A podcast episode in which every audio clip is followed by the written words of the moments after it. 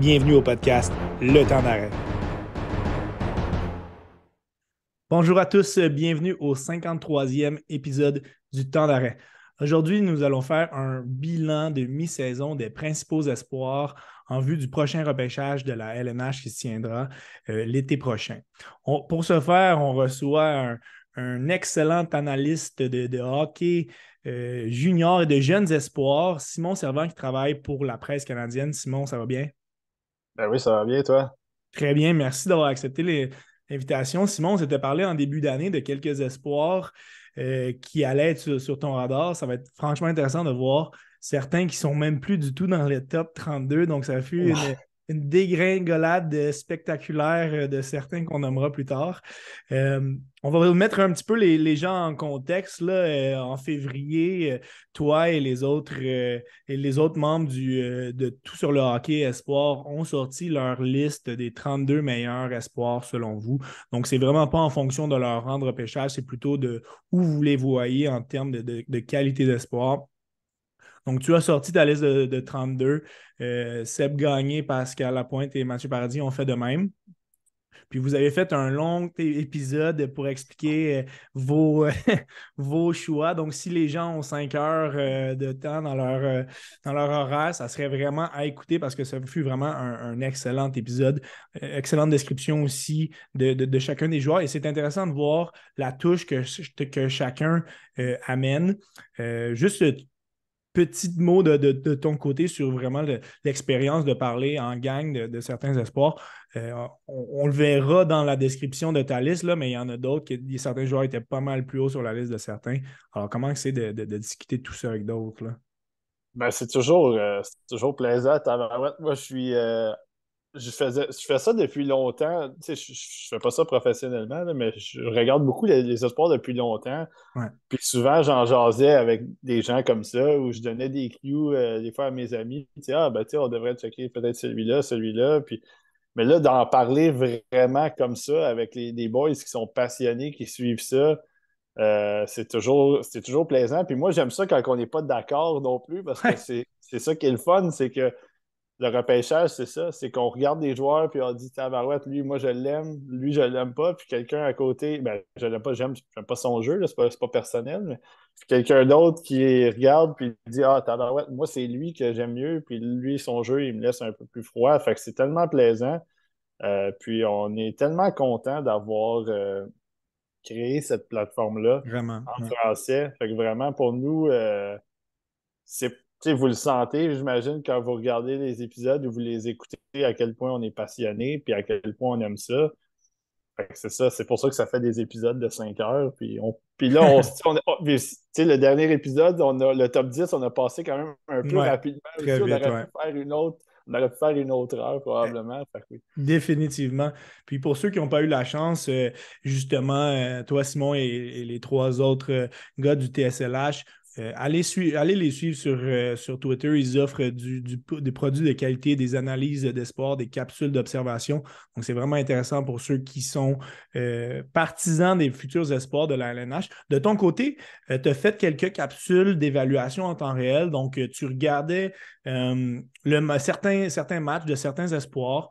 Puis, on, avait la chance d'avoir les présences qui étaient ciblées de, ces joueurs-là et tu, tu y allais de tes analyses. Donc, ce fut vraiment un outil intéressant parce qu'entendre parler d'un joueur ou lire sur un joueur, ce n'est pas la même chose que de vraiment le voir. Alors, ce fut un outil très intéressant que tu nous as fourni euh, durant, durant l'année. Est-ce que euh, tu projettes en faire, en faire d'autres d'ici la fin de l'année? Puis, euh, comment tu trouves ça, faire ces petites capsules-là? Là? J'ai dit petite des, des fois, ça peut quand même aller jusqu'à une bonne heure. Là. Ouais. Ouais, euh, moi j'aime ça faire ça sérieusement. C'était quelque chose euh, en ayant accès avec, euh, à Instat avec toute la gang aussi, comme on, a tous accès à Instat maintenant. Puis je trouve que ça nous aidait à, ajouter du contenu vraiment détaillé à notre, à notre offre. Puis moi, de le faire de mon côté, j'essaie de, je regarde d'habitude trois matchs des joueurs, puis, euh, puis c'est des matchs que je n'ai pas vus, je les vois en temps réel. C'est ça le, but de, ces observations-là. Puis j'essaie de noter les choses que je vois directement euh, en, direct comme ça. puis c'est quelque chose que moi, je trouve que c'est bien parce que c'est facile des fois de manipuler certaines images. Moi, les, fois que, quand je fais du montage, les choses que j'élimine, c'est souvent quand que je parle pas, quand il n'y a pas de quand il y a des, ça arrive des séquences où est-ce que les gars ils font juste faire un petit tour. Puis... Exact. J'essaie de couper certaines affaires, mais je, ne manipule pas les séquences en tant que tel. Je mets pas les gars, ah oui, ok, là, je veux, je veux le mettre dans une bonne position parce qu'il est haut dans mon classement. ou ça n'a pas rapport. Moi, je, les, mets comme ça, puis euh, je trouve ça vraiment intéressant. Puis vous le voyez, quand, quand moi je regarde les matchs, puis quand que je fais euh, les analyses en tant que tel, je ne suis pas un recruteur, vous le voyez, là. Euh, je ne suis pas dans les techniques là, de, spectaculaires et des choses. Je note que ce que je vois, comme je le fais quand je regarde les matchs euh, de mon côté, pas pour ma chaîne. Puis j'essaie de retenir ces choses-là, puis voir s'il y a des tendances. c'est toujours plaisant pour moi, puis je suis content que les gens ils, aiment. C'est vraiment, euh, vraiment un outil qui est, apprécié. Puis je trouve que c'était un manque un petit peu dans les dernières années d'analyse en français c'était fait pendant quelques années, puis le, nom du, euh, de, l'homme en question m'échappe, mais il a fini par avoir un, travail avec le Canadien de Montréal. Il offrait des. Euh, Yannick Saint-Pierre. Exactement, exactement. Puis, je trouve que c'était un petit manque. Puis là, le fait que tu aies repris un petit peu avec ta, propre couleur, c'est vraiment très apprécié d'avoir euh, cet outil-là à notre disposition. On va y aller justement à ta liste de, de 32 espoirs. Et on va commencer directement avec la tête. il y a quelques espoirs que, vous connaissez beaucoup mieux. Donc, on va, on va simplement les, effleurer. Euh, on va vraiment y aller un petit peu plus en profondeur avec certains espoirs un petit peu moins connus du grand public. Et évidemment, sans surprise, ben, au numéro un, ben, c'est celui qui est numéro un de, sur ta liste depuis le début, ben, c'est Connor Bedard. 125 euh, points en 51 avec les passes de Regina. Au-delà des points, parle-nous de, l'amplitude de l'exploit qui est en train d'écrire dans le, livre des records. Moi, je, je, fais des listes depuis 2011, puis c'est le. Je, vais, je vais enlever McDavid de l'équation parce que je pense que McDavid, c'était un, espoir qui était assez, assez spectaculaire à regarder. Oui, aussi. Lui, c'est, je pense que c'est le, le, plus spectaculaire que moi j'ai regardé depuis, euh, depuis que je fais ça avec bien sûr McDavid, mais comme je, comme je disais, je l'enlève de la situation. Puis même, tu sais, j'ai réussi à regarder aussi quelques matchs de Austin Matthews dans le temps quand il était en Suisse. Puis on, a, on, on en a vu d'autres, des, bons joueurs dernièrement. On a eu l'occasion de voir Lafrenière aussi, puis Jack Hughes, on l'a vu aussi. Puis, puis c'est des joueurs qui étaient, qui étaient tellement bons dans, leur niveau à ce moment-là. Puis Bedard, il est, il est, juste, il est juste une coche en haut de ces joueurs-là. En tout cas, tu sais, Jack Hughes on le voit en ce moment à quel point il est bon, mais je pense que Bedard, là, c'est un des joueurs les plus dynamiques, les plus spectaculaires qu'on a eu à regarder depuis des années. Puis euh, ce qui accomplit dans. On avait, on avait eu un petit avant-goût de ça hein, pendant, euh, pendant la saison euh, écourtée là, avec la pandémie. Là. On, avait eu un petit goût de qu'est-ce qui s'en venait, puis il y avait, il y avait juste 15-16 ans à ce moment-là. Puis vraiment, euh, j'ai vraiment hâte de le voir passer à l'autre niveau parce qu'on l'a vu aussi au championnat mondial de hockey junior à quel point il était, euh, sensationnel. Et, dans les prochaines semaines, ça va vraiment être ça. Ça va être la loterie. Euh, Connor Bedard, on s'en souvient, c'était la loterie Connor McDavid. Ben là, c'est la même chose. On dirait que certaines équipes vont tranquillement se positionner vers, vers les bas du classement. Puis en bout de ligne, c'est une loterie, donc aucun choix n'est assuré mais, l'événement en tant que tel va être pratiquement aussi intéressant que le repêchage. Ça va être qui a eu la chance d'avoir son, son, son, numéro de sortir dans le boulier ou son équipe de sortir dans le boulier. Puis ça va être cette équipe-là qui aura la chance de, repêcher Connor Bedard. Donc ça va être intéressant de suivre. Et on sait que c'est particulier, là, les, partisans du Canadien, j'en fais partie. la plupart des, des, analystes à tout, sur le hockey en font partie on veut que le Canadien perde en ce moment justement pour avoir une meilleure chance d'avoir Connor Bedard. Alors, ça va être euh, possiblement une délivrance pour tout le monde si jamais on a la chance euh, que ça se produise. Puis, tu sais, tu remarques rapidement, tu remarques aussi, il y a des, équipes peut-être qui se positionnent aussi pour tanker pendant quelques années parce qu'il y a aussi euh, l'année prochaine, tu as le, petit débat peut-être Celebrini avec Heiserman. Ensuite de ça, tu as Gavin McKenna qui s'en vient. Fait bref, il y a beaucoup de très bons espoirs dans le haut du classement. Fait que c'est des fois, quand tu as des, quand tu as des, je veux pas dire des exceptionnels comme ça, tu sais, Michael Misa aussi qui est là. bref, quand tu as des gars comme ça, ça attire les, équipes de dire OK, on va vendre un peu, puis on va vraiment miser sur le repêchage. Puis la Ligue nationale qui dit ben, il n'y a pas de tanking. Ouais, mais tu sais, quand tu as un exceptionnel comme ça, il y a des équipes qui veulent, veulent pas. Ouais. Le font de, manière plus, plus ou moins subtile. C'est ça. On va la tenter, notre chance, quand même, avec ces gars-là. Fait ouais, c'est. Euh, pour, pour, la prochaine année, en tout cas, c'est ben, cette année qui s'en vient, mais pour les deux, trois prochaines aussi, ça risque d'être intéressant. Allons-y avec ton, ton, numéro 2. Et ce fut assez unanime au, au, TSLH. Là, je pense que Pascal l'avait numéro 3. Mais les autres, vous aviez Adam Fantilli au numéro 2. Puis là, aujourd'hui, on a vu que malheureusement, ce ne fut pas lui le gagnant du trophée euh, des meilleurs joueurs de sa division. Écoute, ce sera euh, pour un autre débat. Mais 60 points en 32 matchs.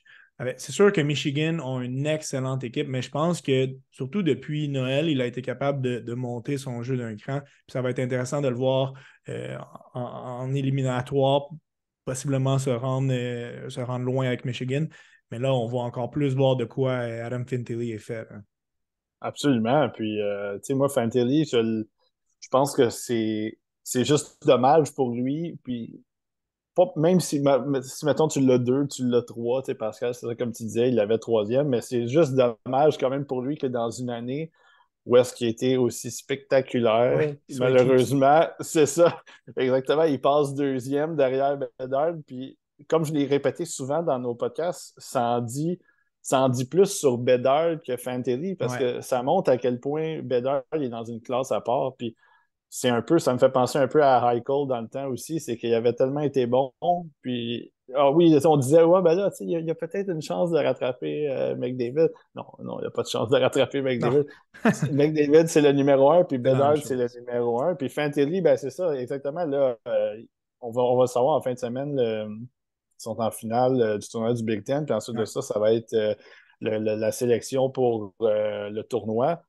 Euh, en ce moment, ils sont très hauts dans le pairwise, euh, sont, sont quatrième, si je me souviens bien. Très bonne équipe. Fait que c'est eux cette année aussi, c'est ça, c'est très important qu'ils montrent beaucoup de belles choses parce que Michigan, euh, moi, c'est mon équipe favorite. Ils vont perdre beaucoup de joueurs pour l'année prochaine. Ben, en fait, il y a peut-être, il y en a peut-être qui vont partir, mais sauf que c'est aussi, c'est faux que tu réussisses à un moment donné à monnayer les, draft class, comme appelle, les, les, joueurs que que tu amènes à ton équipe. Tu as eu Ben Ears, euh, il y a quelques années, il y a eu Ben Ears avec euh, Power et Ken Johnson. Puis ils n'ont pas réussi. Ils pas réussi à, à, closer, là, si tu veux. Puis là, cette année, c'est une autre occasion, même s'il y a d'autres bonnes équipes. Fait on, ça, ça, prend un carré d'as au moins cette année pour cette ça, ça serait intéressant de voir la, progression de Fantilly dans ce, dans ce tournoi. On l'avait vu au championnat du monde junior, son, son, rôle avait changé, mais il avait réussi à monter son jeu d'un cran. Donc, euh, espérons pour lui que ça pourrait être la même chose au numéro 3, tu as le russe Matvei Mishkov. Et c'est un choix qui risque d'être euh, polarisant en vue du repêchage. Quant à sa, à, sa nationalité, hein, les joueurs russes, euh, évidemment, font beaucoup parler.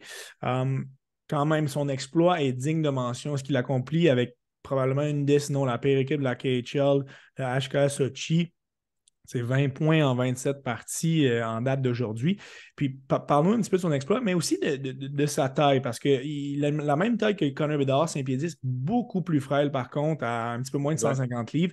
Donc, évidemment, il ne sera pas dans, la LNH cette année. Euh, étant sous contrat encore euh, en Russie, mais est-ce que ça peut être un, facteur un petit peu inquiétant pour Michkov? Ben, c'est en fait, c'est ça. C'est tout va reposer là-dessus, sur lui, parce que moi, je pense que c'est le, gars le plus talentueux du repêchage avec Bedard, côté talent peu. Sauf que là, euh, comme je l'ai mentionné à plusieurs reprises dans, certains de nos podcasts, c'est qu'il y a beaucoup de, désavantages qui sont contre lui. Puis c'est pas des avantages nécessairement qu'il contrôle. Euh, le fait que, ben oui, là, il est sous contrat, donc ça, il l'a contrôlé en, tant que tel. il l'a signé, ce contrat-là. Mais bref, il y, a, il y, a, un contrat encore pendant trois ans dans la KHL. C'est un allié il est russe, il est petit.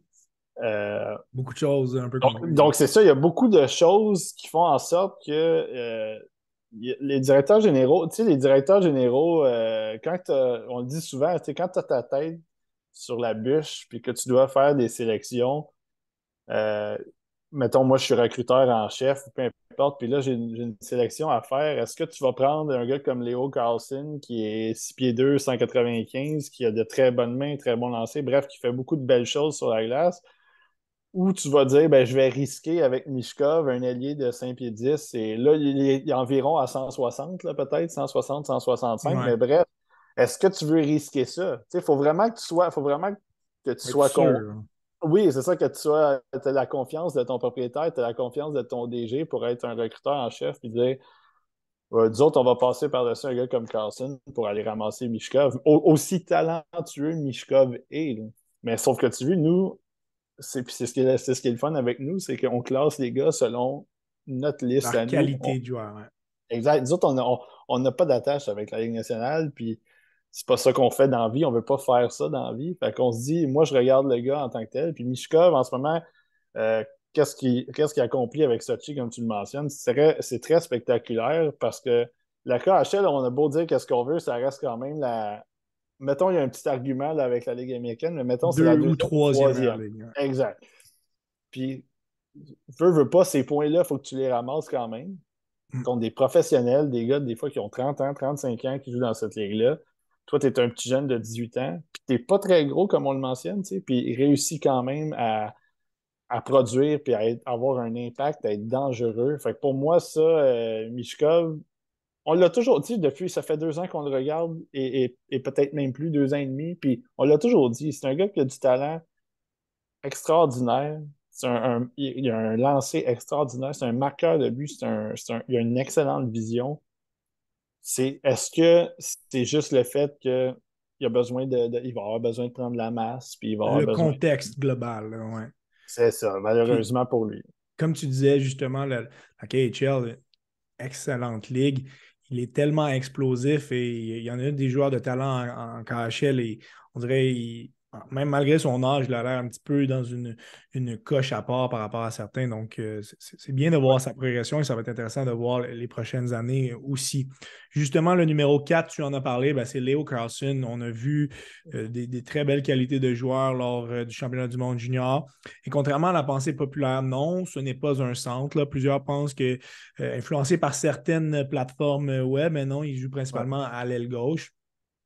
Et est-ce que n'étant pas évidemment euh, Adam Fantilli, où se situe Léo Carlson par rapport à ce.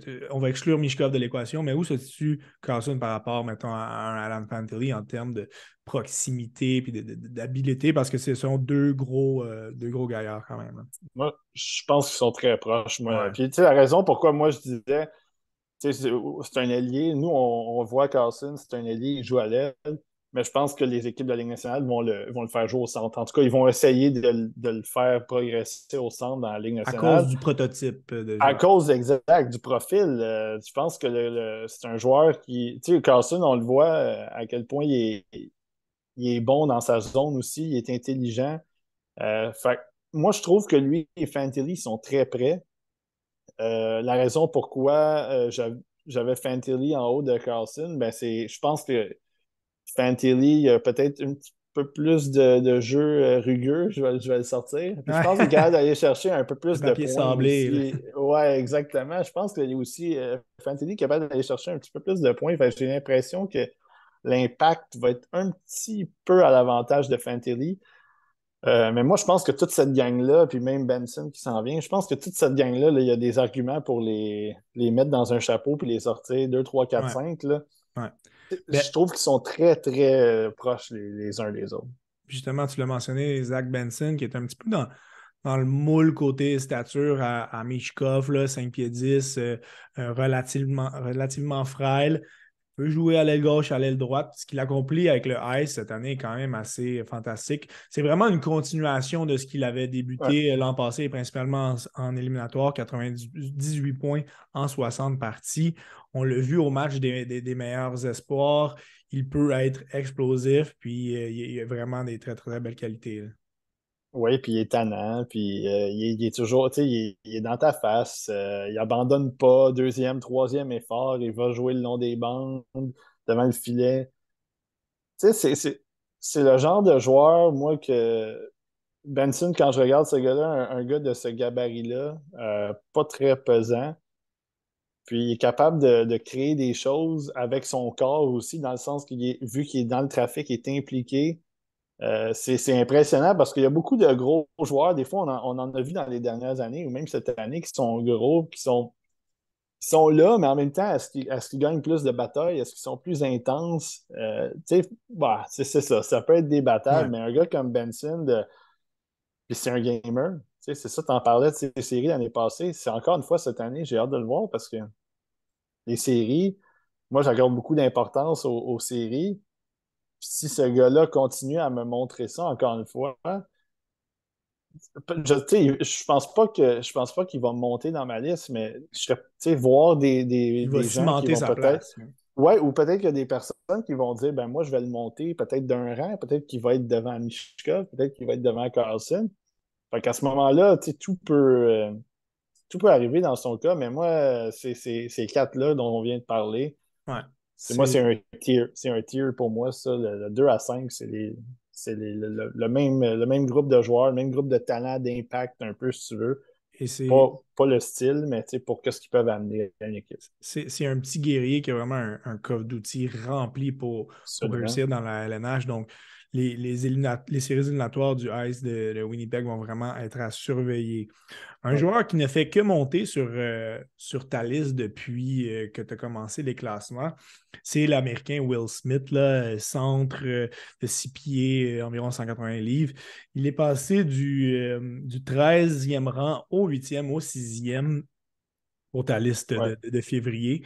Donc, on l'a vu produire de, de, manière assez euh, explosive hein, avec l'équipe nationale des, moins de 18 ans. Là, on parle de 95 points en 47. De mon côté, j'ai un petit peu plus regardé les, statistiques en USHL, les matchs USHL. Belle production aussi, 38, 33 points en 15. Parle-nous un petit peu du, profil du joueur. Will Smith, euh, c'est toute cette capacité-là à, manipuler, à être dangereux avec la rondelle parce que il, attaque de plusieurs façons les, les, défensives. des fois, il va arriver en vitesse, il va t'attaquer avec ses mains, il va t'attaquer avec sa vitesse. Des fois, il va arriver, il va ralentir le jeu, il va attendre des coéquipiers. Euh, il met toujours la défensive sur les talons. Puis ça, moi, ça me ça m'intéresse de voir ça parce que c'est un gars, je trouve, qui est hyper créatif, qui est hyper intelligent dans sa façon d'approcher les, les. Mettons, qu'est-ce que la défensive t'offre lui, il analyse ça rapidement on the spot, puis il est capable de créer quelque chose par rapport à ça. Fait c'est pas c'est vraiment pas surprenant de le voir produire de cette façon-là. Très bon lancé aussi. toutes les qualités sont là. Il y a des gens qui disaient bon, peut-être son patin était euh, moyen. Moi, je trouve que son patin est, il est, bon, il est capable de, de, se distancer, il est capable de déborder.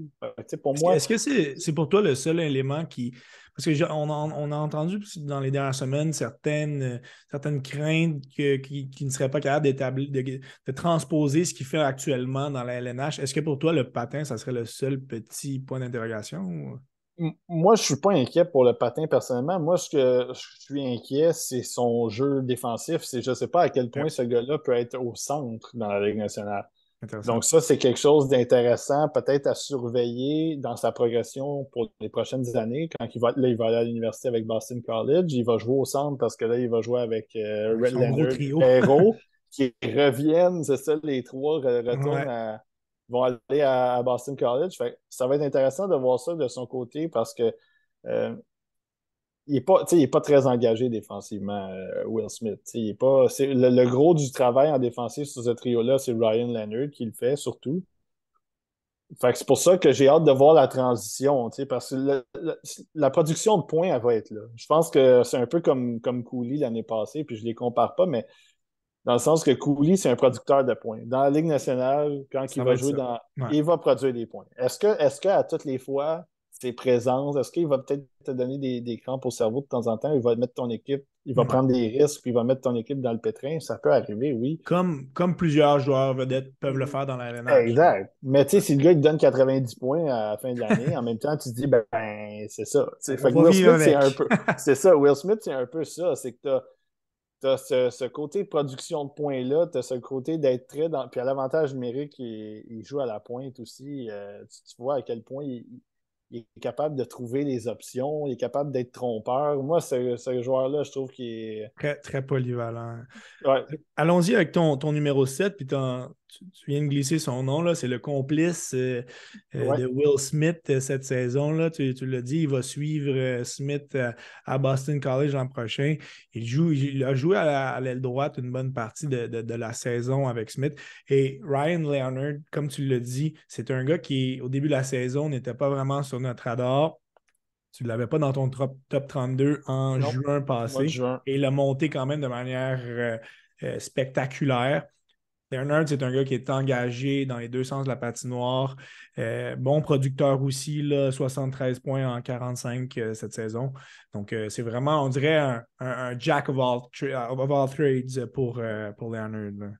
Ouais, ouais. Puis en fait, c'est ça qui est intéressant avec lui, c'est qu'il amène le jeu d'une une autre, autre, façon, si tu veux, dans son jeu. C'est que lui, euh, il est un petit peu plus nord-sud, il est un peu plus euh, fonce au filet, euh, travaille le long des bandes, crée un peu plus d'espace, en guillemets, même si c'est pas nécessairement un, euh, un, si gros gabarit que ça. Il n'est pas, il est pas 6 pieds 2, 220. Et, c'est pas un genre de Slavkovski qui, qui justement créait de l'espace en faisant reculer les défenseurs, mais lui, c'est vraiment de façon acharnée son travail un peu qui fait en sorte qu'il euh, est impliqué dans le jeu, puis il va donner de l'espace à, un gars comme Perrault, un gars comme Smith. Fait que moi, Leonard, là, ce qui est intéressant avec lui, c'est que ça a toujours été un. Même l'année passée, c'était pas un gars qu'on voyait produire des points. C'était pas un gars. Oui, il produisait, mais dans le sens que c'était pas quelque chose qui nous accrochait L'année passée, dans, le programme, il, y avait sa façon d'aller chercher des buts, il avait sa façon d'aller chercher euh, des points ici et là, mais c'est vraiment, je trouve que cette année, il a amené ça à un autre niveau. Puis j'ai toujours ce, côté-là, c'est est-ce que c'est la chimie de ce trio-là qui fait en sorte que tout le monde est élevé un peu? Euh, Peut-être un peu. Je sais pas, mais peut-être un petit peu, mais dans le cas de Leonard, je trouve que c'est le joueur qui va peut-être mieux se transposer dans la Ligue nationale. Mais évidemment, je pense que son niveau de talent est un petit peu moins élevé que celui de, Smith, par exemple. Fait que c'est un impact différent, c'est un impact un peu plus de, et, corrige-moi si j'ai si tort, j'ai l'impression que ça pourrait être un, bon complément à placer dans, dans, une, dans une bonne équipe. On va le mettre à l'aile droite. évidemment, il risque de ne pas se retrouver avec Will Smith. À un moment donné, il va falloir qu'il vole de ses propres ailes. Mais on, le place avec un joueur talentueux, puis il va être capable de faire euh, le gros travail, aller chercher la rondelle dans les coins de la patinoire et, être un, bon complément. Ouais, c'est ça. Moi les, moi, les compliments, j'ai toujours, ça me fait toujours rire parce que, tu sais, Arturi Lekonen, pour moi, c'est un compliment. Ouais. mais, tu sais, il y a des gens qui disaient que Brady Kachuk, c'est un compliment. Mais, tu sais, Brady Kachuk, c'est un gars qui est de, à part entière. Ben oui, définitivement. C'est un, bon joueur de hockey. Fait que, tu sais, je pense que Leonard, c'est un peu ça. C'est, oui, dans le sens, je comprends que ce que tu veux dire avec le compliment, c'est que euh, ça va être un joueur que tu vas peut-être faire jouer avec deux joueurs de talent, puis que lui, il va aller il va aller faire un peu la job sale. Ouais, exact. Quelque chose que. oui, peut-être que c'est quelque chose que je vois en Leonard. Moi, c'est un gars que je pense que, avec ce qu'on a vu de lui cette année, j'ai l'impression que ça peut être un gars de 70 points qui peut justement, qui va aller jouer en désavantage numérique, qui va jouer en avantage numérique, qui va, qui va faire du travail dans ta zone, qui va évidemment euh, augmenter le niveau de ton, ton jeu, de ton trio à l'attaque ça devient intéressant. Puis c'est pour ça que lui aussi a monté graduellement. Parce que l'année passée, quand, fait, quand je fais mes listes préliminaires au mois de juin de l'année d'avant, euh, souvent, c'est. Je regarde ces gars-là un petit peu moins que les gars de, l'année. C'est sûr. souvent, j'ai des gars, je me dis, OK, j'ai besoin de voir quelques, un peu de substance, un peu de flash pour pouvoir tout de suite établir une liste. Puis lui, l'année passée, je le voyais, mais en même temps, je trouvais que Peut-être pas nécessairement dans leur chaise, dans la bonne chaise. Ouais, mais là, il y a eu une belle progression cette année. Contrairement à Will Smith, on l'avait vu l'année passée avec Nazar puis, euh, puis euh, Isaac Howard sur son trio. on voyait tout de suite qu'il était déjà une très bonne coche en haut. Fait que c'est ça. Un, autre qui a une belle progression et qui complète un peu le, trio du top 10 du programme de développement américain, c'est Oliver Moore. Et par sa position, étant centre aussi comme Smith, s'est retrouvé une bonne partie de, la saison sur une deuxième unité. Donc, c'est n'est pas retrouvé tout seul parce qu'il y a quand même d'autres bons éléments, mais la crème était sur cette première ligne et c'est quand même franchement bien débrouillé cette année. C'est une belle stature, celle de, Oliver Moore. 5-11, 190 livres. potentiellement va grandir encore un petit peu. Une, belle saison en tant, que, en tant que second pour, pour Moore. Oui, puis lui, moi, ce qui est intéressant avec lui, c'est justement en tant que, que deuxième centre, souvent, on... c'est pas les mêmes c'est pas les mêmes qualités de joueurs. il joue avec Danny Nelson, il a joué euh, le, côté droit, là, ça a été une petite porte tournante un peu. c'est euh, euh, Ouais, ben là, c'est ça exactement. C'est l'arrivée de Eiserman qui a fait en sorte que. Puis il avait joué avec. il jouait avec Higgins aussi. Fait que bref, depuis qu'il y a eu cette, cette montée-là des deux jeunes sur.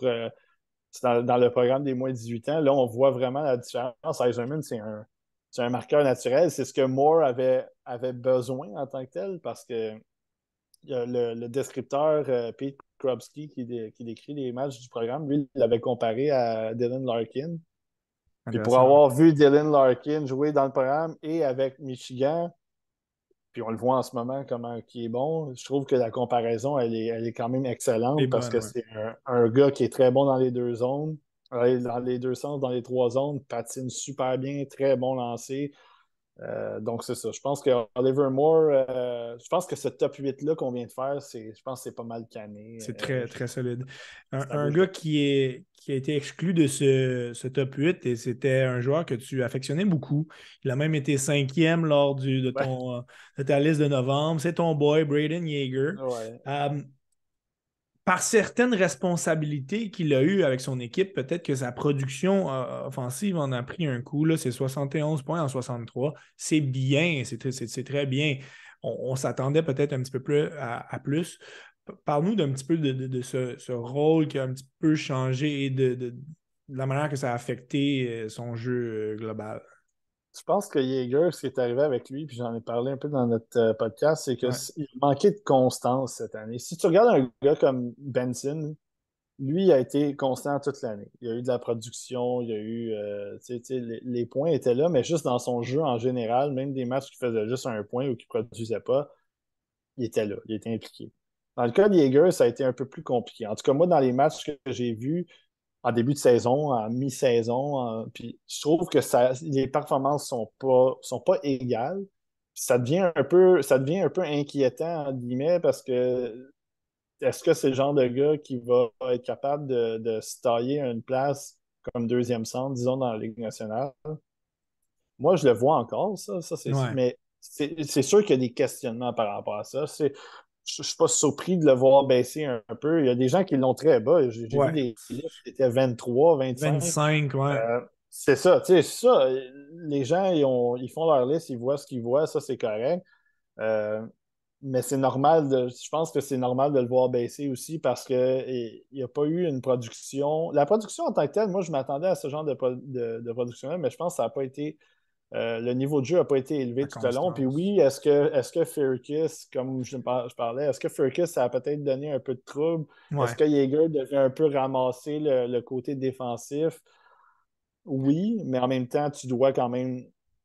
Tu, dois être capable de, t'affirmer, si tu, veux. Comme, comme tu dis, si certains tombent sur un, deux matchs de Braden Yeager où il n'est pas impliqué, ben, c'est sûr qu'ils vont avoir tendance à le mettre plus bas, mais je pense que vous, avec le nombre de visionnements que, que tu as de lui, là, je pense que selon ta liste, tu étais à 17.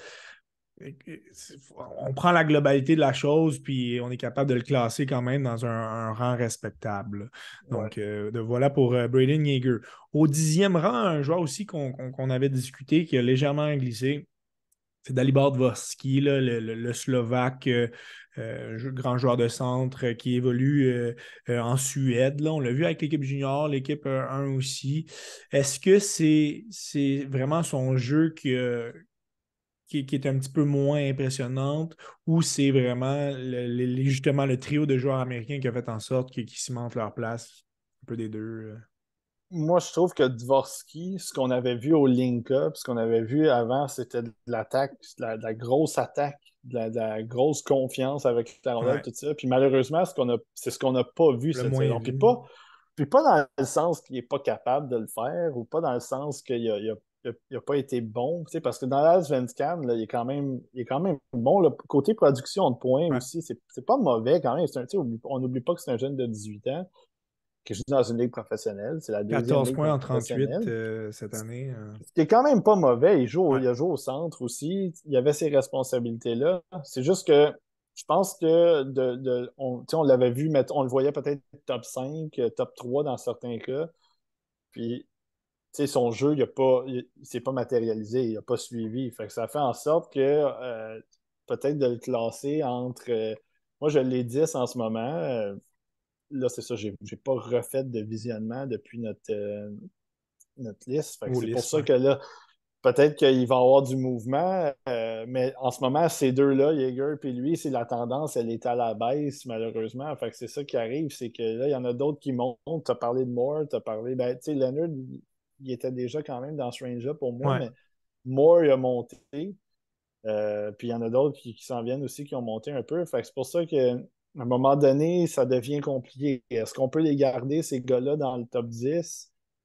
Pour l'instant, oui, mais en tout cas pour moi, mais c'est ça. C'est le...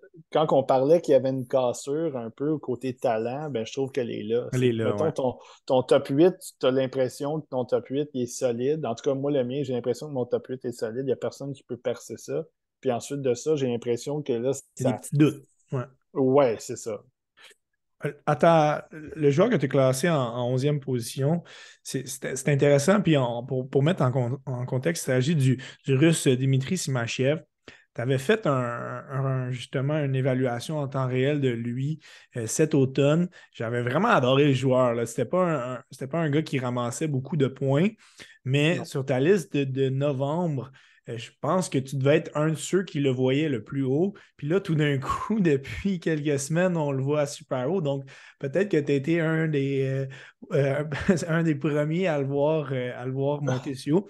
Et là, il continue sa progression a passé du temps quand même euh, en MHL et en KHL. Sa production de points, évidemment, en KHL, pour un, un défenseur qui joue 5-6e, c'est c'est plus difficile. Ouais. Mais, mais dans son cas, c'est vraiment l'ensemble du jeu qui, qui est intéressant. là. On parle quand même d'un grand défenseur euh, de 6 pieds 4, 200 livres.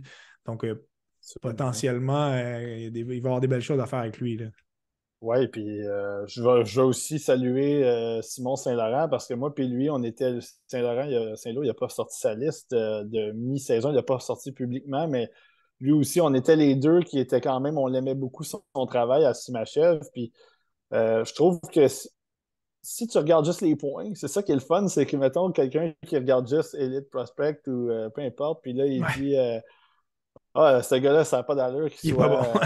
C'est ça. Ben, c'est là, là qu'on différencie des fois les gens qui regardent les matchs puis les gens qui ne regardent pas les matchs parce que si Machev, quand tu le regardes jouer, euh, moi je pense que c'est le meilleur défenseur. Côté défensif, c'est le meilleur défenseur selon moi du, euh, du repêchage. Euh, c'est très rare que la rondelle passe de son côté. Très longue portée, très bon coup de patin. C'est son patin qui m'avait impressionné pour un joueur de sa stature. Là. Absolument. Puis la- le côté attaque, c'est ça qui est particulier, c'est qu'il ne va pas chercher ses points, mais en même temps, je trouve que. Il est intelligent. hein. il est- oui, puis il, il est capable de, de créer l'attaque. Euh, tu sais, On va, on va peut-être parler un peu plus tard de Sandin Pelika, mais tu sais, Simachev, il a créé cette attaque-là aussi. Ouais. C'est juste qu'on dirait qu'il n'est pas tant impliqué dans le jeu non plus à l'attaque. Mais ça, j'ai l'impression que est-ce que ça, ça résulte aussi du fait que euh, il a- faut que quand il va jouer avec des joueurs peut-être plus talentueux, plus intelligents à l'attaque, quand il va jouer dans la Ligue nationale, c'est peut-être dans, dans 3-4 ans, est-ce que c'est justement ce genre d'attaque-là ou est-ce que là, lui, il va pouvoir s'impliquer?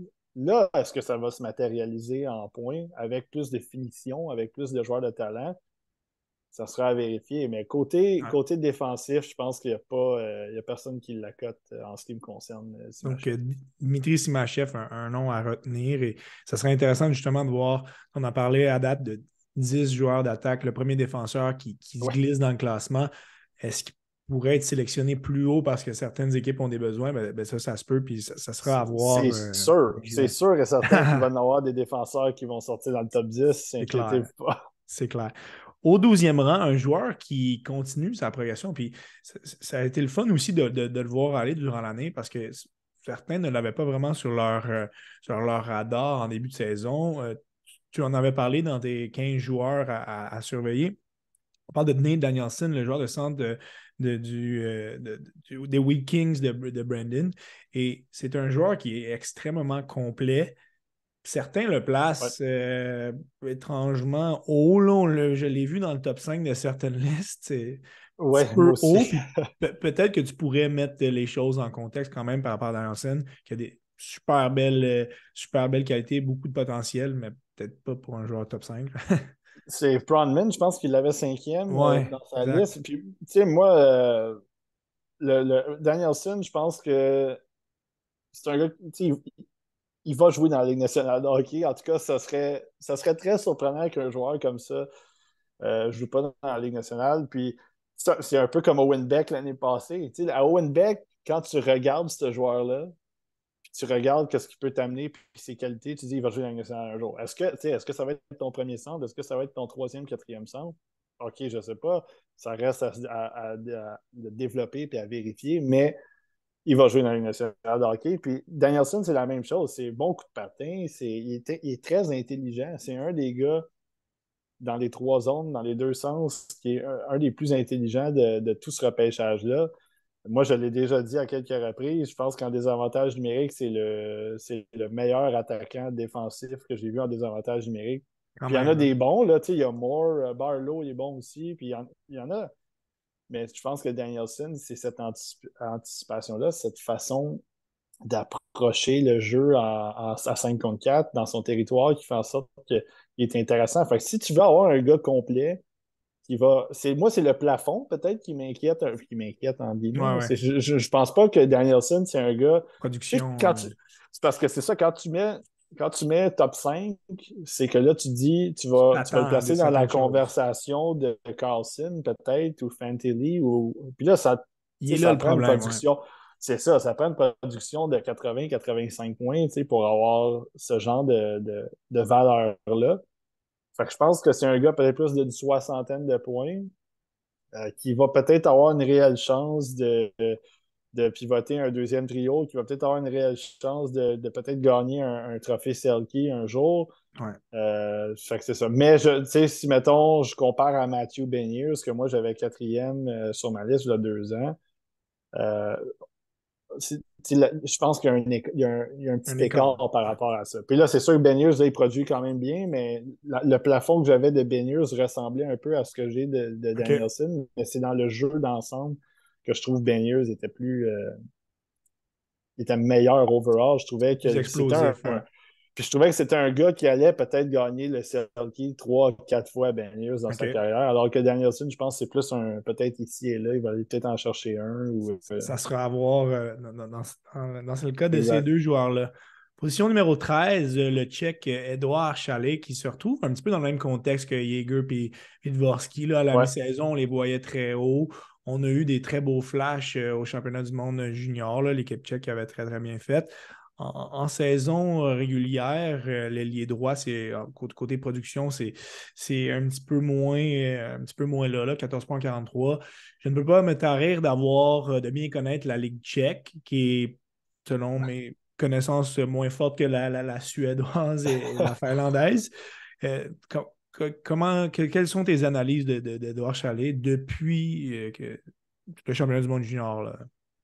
moi, les matchs que j'avais vus de Charlie depuis le, championnat mondial de hockey junior, je trouve que c'était euh, l'engagement, le rythme de jeu qui était moins là. Euh, puis c'est. Je trouve que c'est ça qui est important avec lui, ce gars-là, parce que il a quand même, il a quand même du talent, puis il est capable de, créer des choses. De, je ne les compare pas, mais il, pourrait avoir un genre d'impact à la Marco Cachefer, ce gars-là. Sauf que j'ai l'impression que le moteur, dans les visionnements que j'ai eus après le championnat mondial de hockey junior, j'ai l'impression que le moteur ne roule pas à la même vitesse que ce qu'on a vu de cache disons, l'année passée. Puis c'est pour ça que là, en ce moment, Chalet, je trouve que là, il est. Et finalement, je vais le regarder encore une fois. Puis peut-être qu'on va avoir l'occasion de le voir au, championnat mondial de hockey aussi, senior. Là. Fait que ça, ça va être intéressant. Mais j'ai l'impression que là, en ce moment, il ne joue pas au même niveau qu'il jouait dans la première moitié de saison. Fait que ça, c'est important pour moi de, surveiller ça parce que là, oui, la, la, Extra Liga, c'est une ligue professionnelle d'hommes et tout ça. Mais sauf qu'on l'a vu, on l'a vu faire des choses dans la première moitié. Puis là, en ce moment, on dirait que euh, un peu moins piqué le long des bandes, un peu moins, un peu moins nord-sud, un peu moins au filet. J'ai l'impression que là, euh, je ne sais pas, puis le au championnat mondial de hockey junior, je ne sais pas si c'est le moment qui avait peut-être été un petit peu trop gros pour lui par, il y a eu des, certaines séquences où est-ce que là, on semblait peut-être il, il, était plus ou moins à sa place, mais c'est normal. Ça, va être intéressant de le voir dans, le hockey euh, nord-américain lorsqu'il va faire cette transition. -là. Exact. En position numéro 14, c'est le russe Mikhail Gouliaev. Et ce qui est intéressant dans son cas, c'est que je me souviens avoir vu sur la twittosphère que pour certains, c'était cimenté, ça va être le russe qui va être pêché le plus haut. C'est le fun de voir euh, ce petit changement-là qu'il y a eu par rapport à Smachev. Gouliaev, dans son cas, c'est vraiment des instincts offensifs un petit peu plus purs. Là. En MHL, euh, c'est 25 points en 22 quand même. Il a eu du temps en KHL. Mais parle-nous un petit peu de ces différences avec euh, Smashev. Ben, c'est parce que c'est ça, ces deux, on dirait qu'ils sont aux antipodes tous les deux. Ouais. Smashev, c'est la stabilité défensive avec cette touche d'attaque-là qui peut arriver. Alors que Gouliaev, c'est l'attaque avec quelques problèmes défensifs. Fait que là, ça dépend, ça dépend vraiment de la valeur que tu veux, euh, que tu veux amener à ces, attributs-là. Euh, moi, je pense que Gouliaev dans la Ligue nationale, à son prime, quand il va avoir peut-être 24, 25, 26 ans, puis là, c'est pas son prime en tant que tel, mais quand il va être établi dans la Ligue nationale, je pense qu'il peut aller chercher du 50, 55 points dans la Ligue nationale. Un genre de Quinn Hughes. OK. Je ne compare pas encore une fois, mais j'ai l'impression qu'il y a ce, potentiel-là offensif de, son côté d'être impliqué dans les attaques, soit en avantage numérique il crée, les, il crée la, transition avec ses patins, avec ses, euh, ses, passes, mais il est impliqué aussi dans la zone, crée, euh, crée des jeux. Donc, c'est ça. C'est ça qui est drôle avec ces, avec ces deux-là. en position numéro 15, ça va être intéressant de, de, comprendre un petit peu euh, la raison du pourquoi il est, il est classé là. C'est Gabriel Perrault, encore Gabe, Euh, ce Canadien qui joue avec euh, le programme de, développement américain. Il est le troisième membre de cette première ligne avec euh, Will Smith, Ryan Leonard. Donc, il joue, il joue à leur gauche. Et c'est le joueur le plus productif parmi les trois. Donc, on parle quand même de 101 points en 58. J'ai hâte de t'entendre nous dire pourquoi est-ce qu'il n'est pas classé énormément plus bas que les autres, mais pourquoi il y a une petite, c'est une petite différence en termes de, de, plafond puis de ce qu'il pourra faire dans la, dans la LNH. Ouais, moi je pense que c'est le, le gabarit puis le style de jeu de Perrault qui va peut-être, en tout cas pour moi, qui va faire en sorte que peut-être ça va être un peu plus difficile d'atteindre euh, un, 80-85 points dans les nationale. Parce que euh, il est plus petit, il joue un style un peu plus. Euh, je, je, vais dire de finesse. Là. Euh, Perrault, c'est que je trouve qu'il a amélioré son, jeu plus vers le filet, plus un peu moins frileux. Euh, mais dans la Ligue nationale, je ne sais pas à quel point euh, ce qui est, ce qui est capable d'accomplir près du filet, ce qui est capable d'accomplir avec la rondelle va être va se transposer.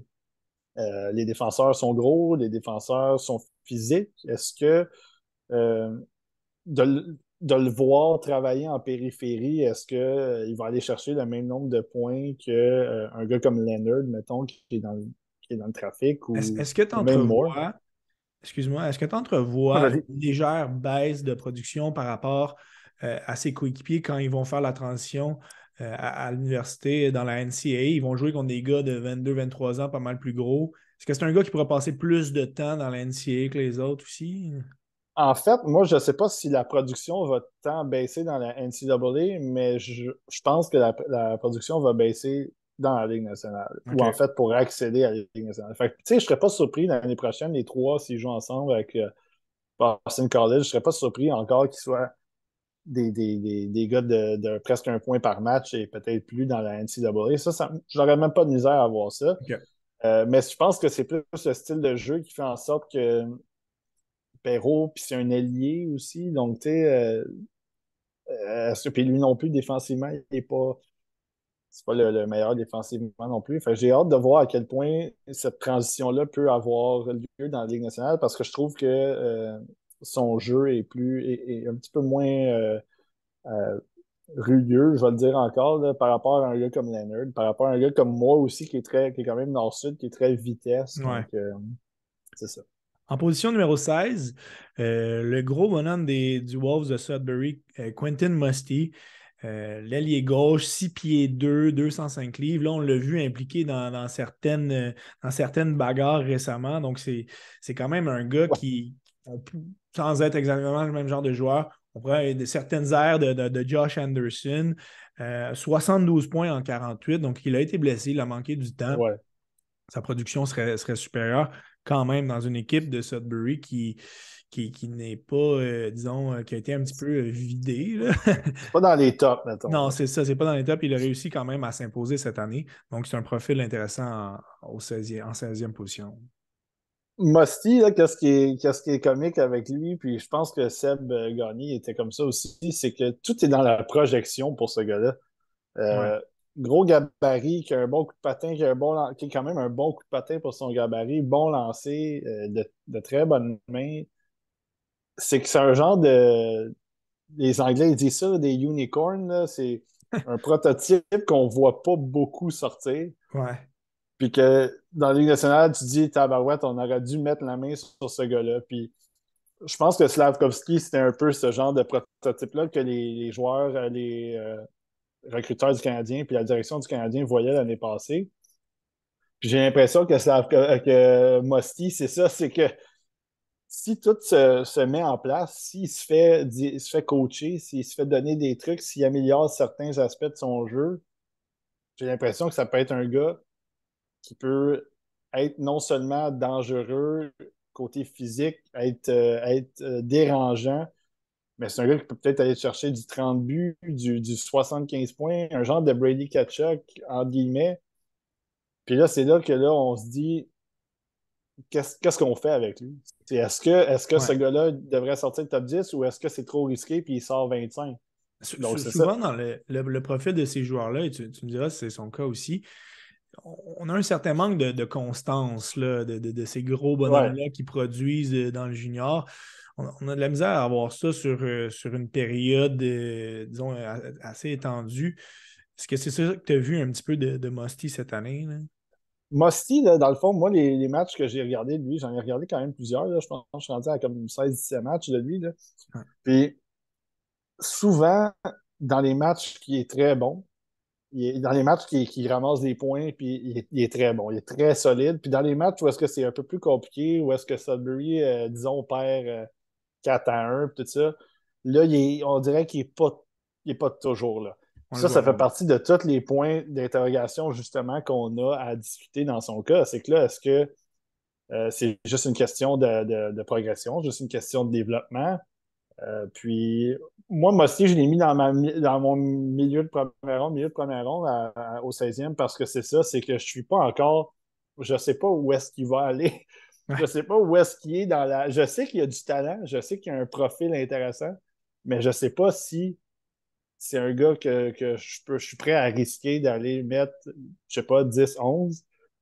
Puis je sais pas si je me dis, ah, peut-être que j'ai eu des, visionnements trop favorables, peut-être que j'ai un trop un bon, un, trop un désir de voir ces joueurs-là dans les Peut-être que certaines équipes vont être plus, plus, de, plus prudentes dans son cas. Exact. moi, j'ai un billet un peu pour ce genre de joueurs-là. Là. Euh, je pense que c'est, c'est pas inconnu, là, des joueurs euh, de talent un petit peu gros gabarit qui sont, qui sont mobiles puis qui sont physiques, tout ça quand vous voyez mes listes, on avait Matthew Nice plus haut que, la plupart à cause de ça. C'est ce genre de prototype-là. Fait, c'est ça. J'ai hâte de parfois, voir. Parfois on, parfois, on se trompe, parfois on, vise euh, dans le mille. C'était le cas un petit peu d'un Jimmy Snuggerud l'an passé. Là. Vous l'aviez vous plus haut que la norme, puis on le voit ce qu'il fait cette année. C'est assez, euh, assez impressionnant. 17 position, en 17e position, pardon.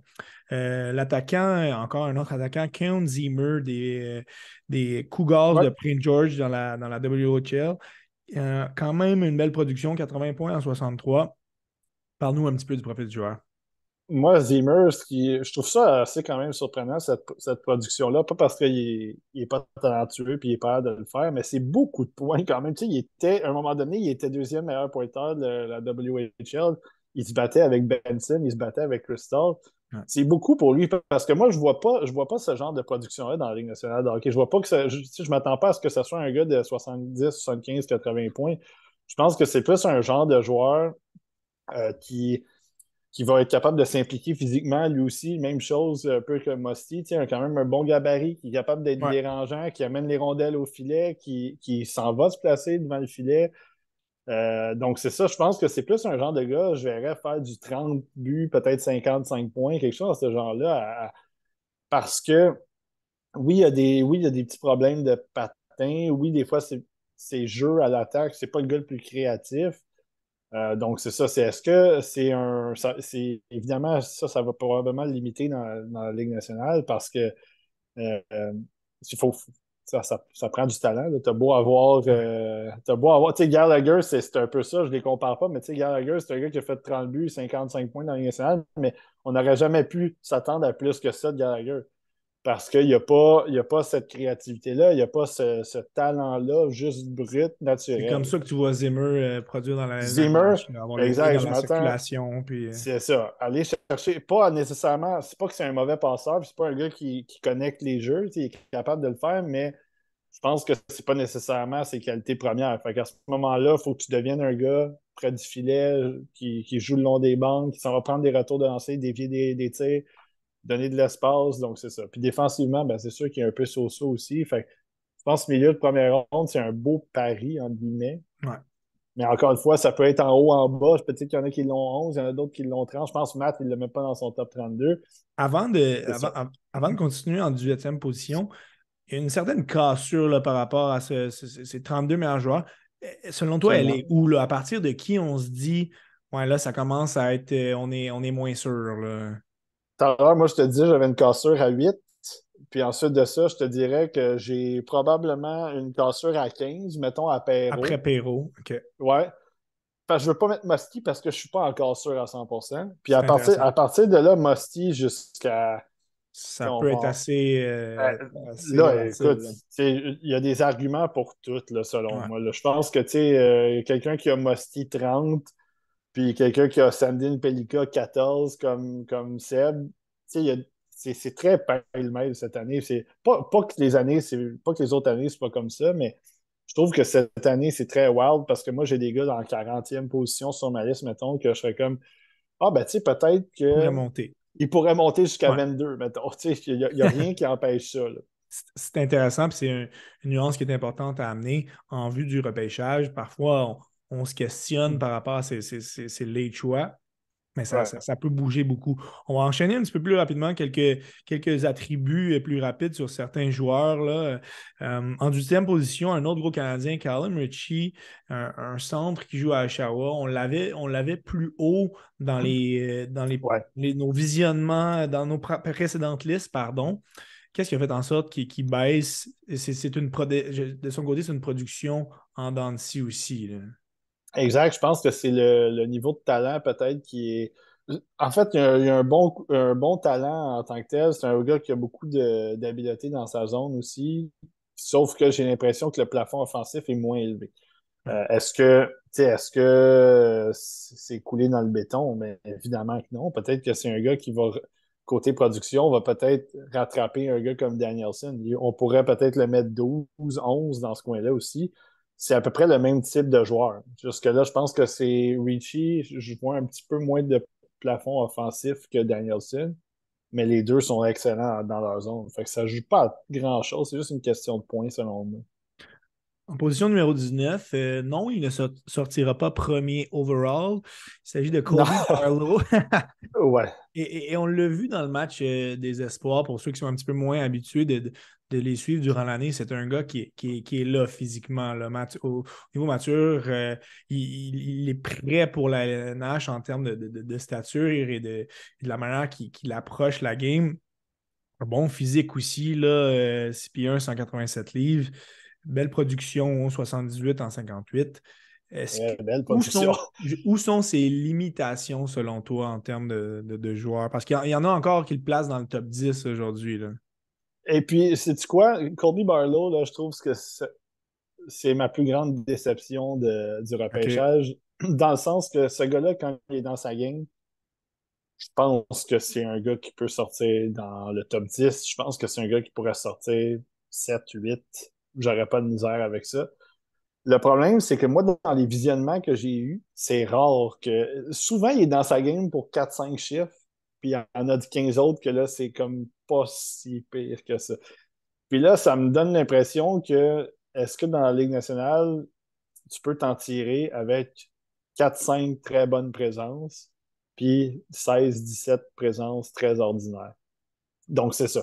Parce que on le voit marquer, il a un excellent lancé, on le voit marquer des buts, des avantages numériques. Tantôt, je te disais, il travaillait bien, quand même bon. Euh, moi, je trouve que son patin est moyen, euh, personnellement, mais, ça, ne l'empêche pas d'être productif, puis ça ne l'empêche pas d'être impliqué quand il décide, quand il décide de l'être. Moi, pour moi, Barlow, j'ai. Je trouve ça tellement dommage parce que ce gars-là, s'il avait, s'il me montrait plus régulièrement qui, est, a de la constance, qui est capable d'avoir un impact plus régulier dans ses présences dans un match. Au-delà, parce que c'est beau faire trois points dans un match, tu sais, j'en ai parlé dans le podcast. Ouais. il a fait les matchs de trois points les plus plates que j'ai vus. Parce qu'il a fait deux, mettons, il a marqué deux buts sur l'avantage numérique, il a ramassé une petite mention d'aide de bonbon en fin de match euh, dans un filet désert. Tu regardes la feuille, il y a trois points, c'est spectaculaire, mais il y a 15 présences. C'est ça, il y a 15 présences qu'il était là, il a patiné, il a, fait une petite mise en échec ici et là, il a pris un lancer au filet, mais il n'était pas là. Il était présent, mais il n'était pas là. dans le cas de Barlow, c'est tellement. C'est un autre gars aussi que, que j'aimerais voir en série élever son jeu d'un cran parce que je pense que pour moi, Barlow, il y a encore une possibilité d'aller ramasser le top 15 ne sais pas le top 10, mais au moins aller ramasser le top 15.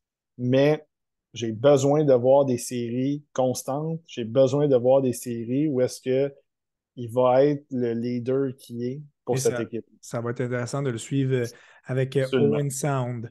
Je vais énumérer certains noms un petit peu plus rapidement, m'arrêter sur certains qui ont, qui ont retenu mon attention. Position numéro 20, Riley Height, euh, un centre des Prince George dans la WHL.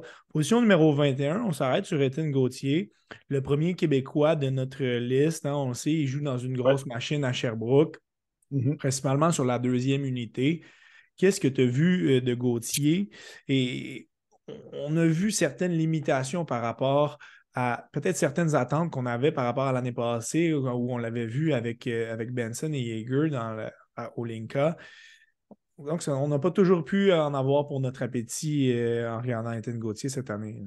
Oui, ben dans le fond, moi, Gauthier, c'est. Euh, on parlait de complément tantôt avec euh, certains joueurs comme Leonard, tout ça, mais je pense que lui, c'est vraiment un prototype de complément parce que c'est le genre de joueur que tu peux faire jouer avec n'importe qui dans ta formation. il, peut, il pourrait jouer sur le premier, deuxième, troisième, quatrième trio. Il va t'amener une production parce qu'il est talentueux, mais aussi parce qu'il fait les choses de la bonne façon sur la glace. Le problème que moi j'avais avec lui, c'est que, euh, en fait, c'est pas un gros problème parce que je ne l'avais pas super haut non plus tant, que ça au, euh, classement préliminaire, mais je pense que le, plafond offensif de Gauthier, c'est plus d'une cinquantaine de points peut-être. Ce, qui est, ce qui est excellent. Tu sais, quand on dit ça, là, on ne dit pas ça de façon péjorative. Ça, faut relativiser, c'est ça demande excellent. si on classe nos, joueurs, euh, comme Barlow, que on vient de parler, Barlow, s'il est dans sa game, peut-être qu'il peut faire du 80 points dans la Ligue nationale. On ne sait pas. Peut-être marquer 40 buts. ça, est-ce qu'il est, capable d'amener cette game-là à ce niveau-là? Ça, c'est une autre affaire parce qu'on sait qu'il va le faire. Mais Gauthier, je ne sais pas s'il y a cette coche-là de plus pour aller ramasser du 70, du 75 points. Mais c'est un gars qui est, c'est un couteau suisse. Il peut jouer partout, il va faire les choses, puis les coachs ils vont l'aimer parce qu'il va jouer la façon dont tu veux que ton équipe et que tes joueurs jouent. Et c'en est un autre qui pourrait mousser sa candidature en ayant des bonnes séries éliminatoires avec Sherbrooke qui risque de se rendre euh, très loin. Je m'arrête aussi au numéro 22, là, le russe Daniel Butt, qui a percé le, top 10 de, de, Corey Pronman euh, de, de The Athletics. Est-ce que, selon toi, Pronman s'est arrêté à sa, à sa stature, hein, quand même un gros, gros bonhomme, 6 pieds 5, 203 livres, quand même une belle production à MHL, 26 en 26. Mais pourquoi le voir si haut et qu'est-ce qui fait en sorte que pour toi, euh, tu ne perceras pas le top 10? Moi, je pense que Pronman, ce qu'il aime du côté de Boot, c'est évidemment le gabarit, c'est son tir, le fait qu'il est dangereux à l'attaque, qui, qui va être un marqueur de but probablement euh, au prochain niveau. Puis je pense que c'est le, le profil aussi. C'est qu'est-ce que qu'est-ce que Daniel Boot pourrait être dans la Ligue nationale? C'est ça qui est intéressant, je pense, de, de, du point de vue de Pronman. C'est qu'il regarde cette bébête-là, puis il se dit s'il se fait la même chose, si, parce qu'il a un bon patin, Boot, puis tout ça, quand même, il est agile. S'il il améliore certaines petites facettes de son jeu, lui aussi, il peut devenir un genre de, de licorne, comme je disais tantôt avec Musty. Tu sais j'ai l'impression que peut-être que c'est ça du côté de Pronman. Moi, de, mon côté, Boot, c'est pas. C'est un joueur que j'aime bien regarder.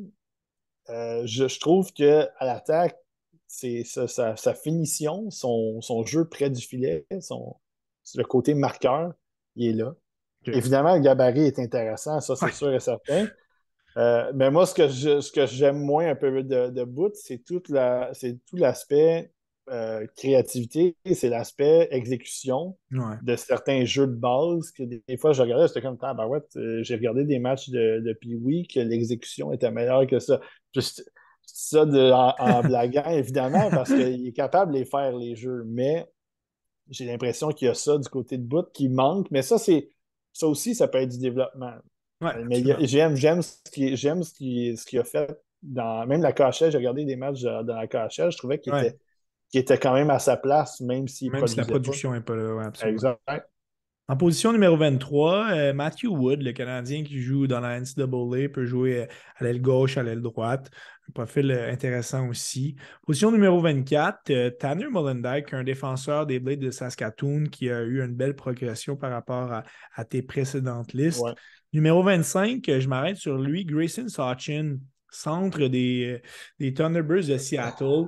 Et la raison pour laquelle c'est un candidat qui m'intéresse, c'est qu'il joue dans une, une des meilleures équipes juniors que je peux me souvenir euh, au Canada, puis dans les dernières années, là, euh, avec les acquisitions quand même de Dylan Gunter, Brad Lambert, on a toute une machine offensive, en plus des joueurs qui étaient déjà là. Donc, il se retrouve quand même dans une première ronde dans un, dans un rôle réduit. On l'a vu sur une troisième ligne quand même à, répétition cette année. Mais c'est un joueur qui est quand même très talentueux. Puis on l'a vu au match des espoirs. il, en a mis euh, plein la vue aux recruteurs. Absolument. Puis euh, c'est la combinaison de talent puis de chien aussi qui fait en sorte que euh, c'est attirant dans le cas de Sachin parce que quand tu on parlait de Benson un peu plus tôt qui était très euh, qui avait du talent, mais aussi qui était dérangeant. Mais Sachin, il y a cette petite, euh, cette petite touche-là aussi qui fait en sorte que euh, il, va venir te picosser. Puis à un moment donné, ça, peut te jouer dans la tête. Il y en a des défenseurs ou des joueurs à un moment donné qui vont sortir de leur match par rapport à, un gars comme Sachin ou un gars de ce profil-là. Puis évidemment, c'est les mains. il, est il, est tellement talentueux, il a tellement de bonne vision, une bonne créativité. Euh, je pense, j'en ai parlé dans le podcast, s'il mesurait 6 pieds, pesait 185, mettons, il, se battrait probablement pour le, top 10 et peut-être. On est à 5 pieds 11, euh, près de 170 livres. Oui, exact. Je pense que c'est là que ça joue de son côté, c'est qu'il y a, une, certaine limite qui fait en sorte que peut-être qu'il ne pourra pas devenir un gars de, de 70-80 points dans la Ligue nationale. Ce serait intéressant de le voir euh, l'année prochaine. En série, oui, en série, mais surtout l'année prochaine, lorsque la, majorité de ces joueurs vedettes-là auront quitté. Position numéro 26, un des, joueurs les plus polarisants de ce repêchage. il, y en a beaucoup qui le placent dans le top 10 et qui le mettent euh, très, très haut. Il y en a d'autres qui ont, qui ont des craintes qui sont fondées. Ben, c'est ton cas. Andrew Crystal, l'allié gauche du Rocket de Kelowna, 84 points en 69 matchs, si je ne me, trompe pas. Et on a quand même vu un ralentissement par rapport à sa production depuis quelques semaines, mais ça reste euh, quand même euh, digne de mention pour être aussi haut à, son âge. Oui, puis là, de toute façon, là, il a repris du poids de la bête aussi depuis quelques matchs. Fait il, s'est relancé côté points. Mais Andrew Crystal, moi, c'est en fait, je pense que Andrew Crystal, les, gens qui l'ont, mettons, 15 ou 13, 14, tu sais, moi, j'ai pas de misère avec ça. J'ai pas de misère à ce qu'une équipe dise à partir du 13e, 14e rang, on prend une chance d'avoir un gars comme Crystal dans, notre, dans notre banque d'espoir. Ça se complique quand on le voit au 7, 6, 7, 8, 8e rang. Exact. C'est là, moi, que j'ai beaucoup de misère parce que je me dis, est-ce que, est-ce que Crystal peut te donner parce que je comprends les gens qui vont dire Will Smith, il donne exactement le même genre de vibe, genre de production offensive très élevée, euh, qui est un patin un peu moyen, puis défensivement à risque. Euh, ça, tu sais, je pas de misère à croire, mais moi, je trouve que, bon, je trouve que Smith, dans l'ensemble, est plus, euh, est plus impliqué, puis je trouve que beaucoup plus de facilité, probablement, à atteindre un, plafond élevé dans la Ligue nationale, pourrait jouer sur un troisième trio, puis dans le pire des cas. J'ai l'impression que Crystal, de par son manque d'engagement, de par son jeu défensif qui, est très, très moyen, très ordinaire, ce gars-là, il n'y a, pas de valeur en bas du top 6. Donc, si tu le fais jouer sur un top 6, OK, il va avoir une production, il va être capable de produire des points. Il, va, ça va probablement être un producteur de points dans la Ligue nationale si tu, si tu le fais jouer sur ton top 6 ça ne fonctionne pas, c'est terminé. Exact. Si ça ne fonctionne pas, c'est très difficile. pour moi, c'est un gros pari. Puis en même temps aussi, c'est que est-ce qu'il va être capable d'aller atteindre ce niveau-là de production dans un top 6 quand que aussi il va avoir, tu vas avoir des, défenseurs qui vont le marquer. Il n'y a, pas le patin nécessairement pour les contourner. Oui, il y a des bonnes mains, excellente vision, ça c'est parfait.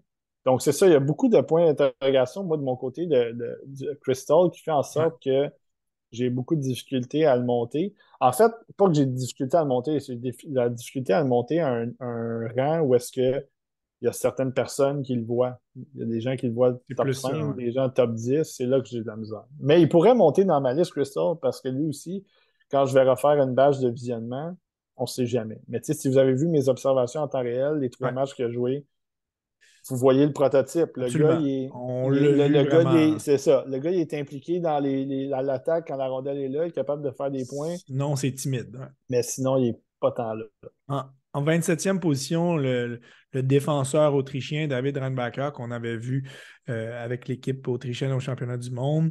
Euh, il va sortir top 10, lui. Ouais, c'est ça. Ah ouais, lui, il va sortir top 10, c'est sûr et certain. Nous autres, on ne l'a pas haut dans notre, euh, notre classement, mais lui, je suis convaincu qu'il va sortir top 10. Exact. Puis, c'est, dans le cas de, de Ryan Backer, c'est, là que ça joue. C'est que c'est un très bon défenseur. Je trouve que c'est un bon défenseur dans plusieurs aspects du jeu, mais est-ce que c'est un défenseur que je vois sur la première paire? C'est là, le, c'est là, moi, le problème que j'ai avec lui. Donc, si tu le repêches 15, encore une fois, excellent. je pense qu'il y a de la valeur, mais de le repêcher 7-8, c'est là que moi je dis, eh boy, là, on n'a pas, la même, pas la même vision. Mais il va se faire repêcher dans le top 10. Défenseur Étienne Morin en 28e position du, du Wildcat de Moncton. Donc, lui aussi, belle production offensive cette année. On il a bien paru au match des meilleurs espoirs. Et le dernier joueur sur qui on va attirer notre attention, c'est en 29e position. N'en déplaise euh, au collègue Seb Gagné, là, qui lui euh, le, voit dans sa soupe. Euh, mais il n'est pas tout seul. Hein. On l'a vu aussi, la liste de Bob McKenzie. Axel Sandin Pelika était très haut. Il joue en, en SHL, là, en la première ligue suédoise. Et dans l'équipe junior, la production offensive était là. En équipe première, moins de production offensive, mais c'est quand même bien débrouillé dans les circonstances. Pourquoi est-ce que tu, tu le vois euh, en fait première toi? Euh, c'est exactement ce que je dis dans, dans notre. Euh, la même chose que je dis dans notre podcast. Moi, Sandine Pelika, je trouve qu'il me donne une vibe un peu de un genre de Victor Mété, de genre de Mathias Norlinder. Puis je veux, tu encore... refroidir beaucoup, là. ouais, c'est ça, mais je veux pas. Je veux, encore une fois, tu sais, moi, je, suis, je peux me tromper, là. mais c'est un gars qui, je trouve que très mobile, quand même un plus petit gabarit, mobile, euh, capable de contrôler la rondelle, capable de faire progresser l'attaque. Ça, j'ai pas de problème avec ça. Euh, c'est d'un coup que l'attaque est installée, je ne le trouve pas tant impliqué dans le jeu. Je trouve qu'il est, là, mais sans nécessairement euh, être impliqué. il ne sert pas beaucoup d'appât non plus. C'est pas un gars, je trouve, il n'y a pas un lancer foudroyant, il y a un bon lancer, mais fait, il est là, mais en même temps, il n'y a, pas cette, euh, ce côté créativité-là, si tu veux, comme Gouliayev a, que, ouais. que la rondelle arrive sur sa palette, puis là, il a, repéré une ou deux options, puis là, il faut que tu le respectes. Parce que là, il peut la passer n'importe où, il peut la passer à travers la boîte, des choses comme ça. Ce que je trouve Sandine Pelika manque un peu. Encore une fois, c'est un gars qui, je pense, va sortir proche du top 10. Puis c'est bien correct. Euh, moi, si j'avais ma job en jeu, je ne le ferais pas. Un plus petit gabarit. Mais je pense que dans les visionnements que j'ai eu avec le championnat, je l'ai regardé au mois d'octobre-novembre, j'ai regardé au championnat mondial de hockey junior et j'ai regardé d'autres matchs après. Puis il va, c'est un gars qui va dans la bonne direction. Fait que je pense que pour Sandine Pelika, il va monter peut-être dans ma liste selon les visionnements que je vais avoir. Mais euh, je pense pas que je pense pas que vous allez voir percer mon top 20, mettons. Mais s'il monte, il peut monter un peu. Les équipes de la LNH vont souvent avec euh, ce que ce joueur pourrait devenir plutôt que, que, des perceptions plus réalistes. Et, c'est ce qui fait en sorte que parfois, euh, il y, a autant d'équipes qui, peuvent se tromper. c'est aussi, rapidement, c'est aussi des fois, c'est que selon ta, ta banque d'espoir aussi. Tu sais, des fois, tu as, certains espoirs dans ta, dans ta banque, puis là, tu dis on a besoin euh, d'un un défenseur droitier ou quelque chose de ce genre-là. Fait que là, à ce moment-là, si tu as six défenseurs droitiers de, dans ta banque d'espoir, ben là, c'est sûr que là, Sandine Pelika, il devient moins attrayant. C'est ça. c'est pour ça, des fois, ça, on, nous, on n'est pas dans cette situation-là. On n'a pas à dealer avec un, DG, puis on n'a pas à dealer avec une banque d'espoir. Fait qu'on y va avec selon notre appréciation. Ouais, exact. Fait que c'est normal que Seb, il l'a plus haut, puis moi, je l'ai plus bas.